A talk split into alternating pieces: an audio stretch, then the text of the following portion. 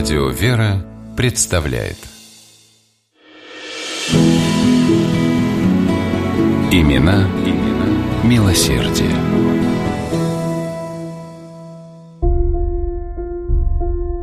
Если бы нам удалось перенестись в 1933 год и заглянуть в один из зимних вечеров в Хельсинский дом художников, мы непременно застали бы финскую писательницу и художницу Туве Янсен за рабочим письменным столом.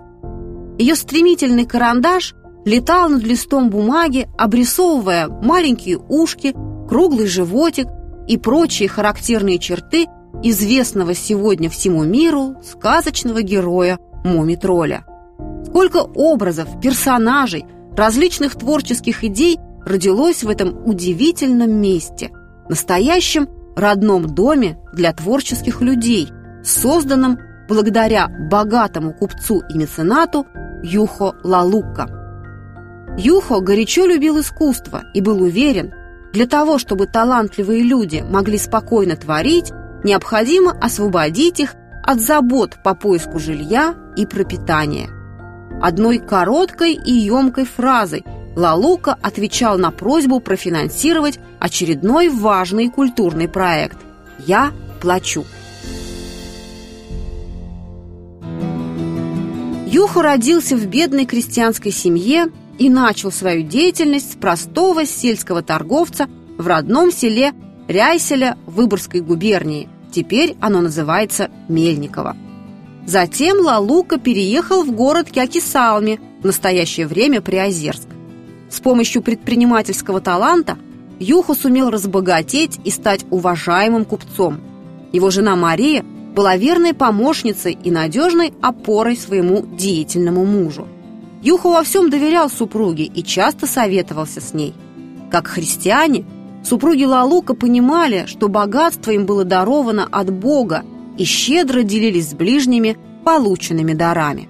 В 1879 году Лалука участвовал в создании добровольной пожарной дружины Киакисалми, которая стала своеобразным центром общественной жизни города. При дружине действовали библиотека и оркестр, проводивший веселые и красочные выступления в праздничные и выходные дни. Дружина существовала на пожертвования местных купцов.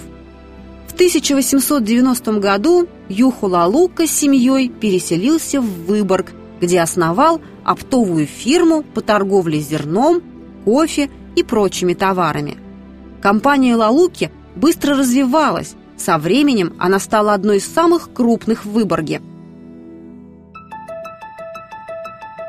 Юхо был известен не только как успешный и влиятельный купец, но и как видный выборгский меценат, много жертвовавший на просвещение. Сам он не имел возможности в детстве получить образование, поэтому хотел, чтобы могли учиться его одаренные земляки.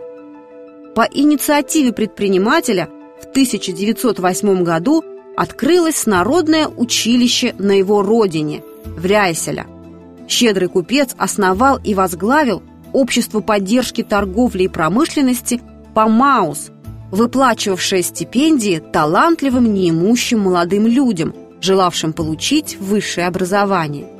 ПАМАУС существует и в настоящее время в Хельсинки. При нем функционируют два благотворительных фонда имени Юхо Лалуки. Больше всего Лалука жертвовал на культуру. Существенную помощь он оказывал городскому драматическому театру и оркестру Выборга.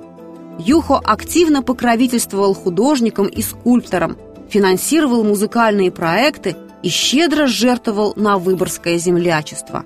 По его инициативе был выстроен Дом художников в Хельсинки. В своем завещании Юхо Лалука назначил свою жену Марию управляющей предприятием. Госпожа Лалука, как и супруг, духовное богатство ценила выше материального. Мария помогала церквям Выборгской губернии. На ее деньги была построена городская библиотека в Выборге по проекту талантливого финского архитектора Аалто. Жители Выборга по достоинству оценили заслуги супругов Лалука перед городом – Одна из выборгских улиц была названа в их честь. А 23 ноября 2013 года в Выборге торжественно открылась отреставрированная библиотека имени Юхо и Марии Лалука.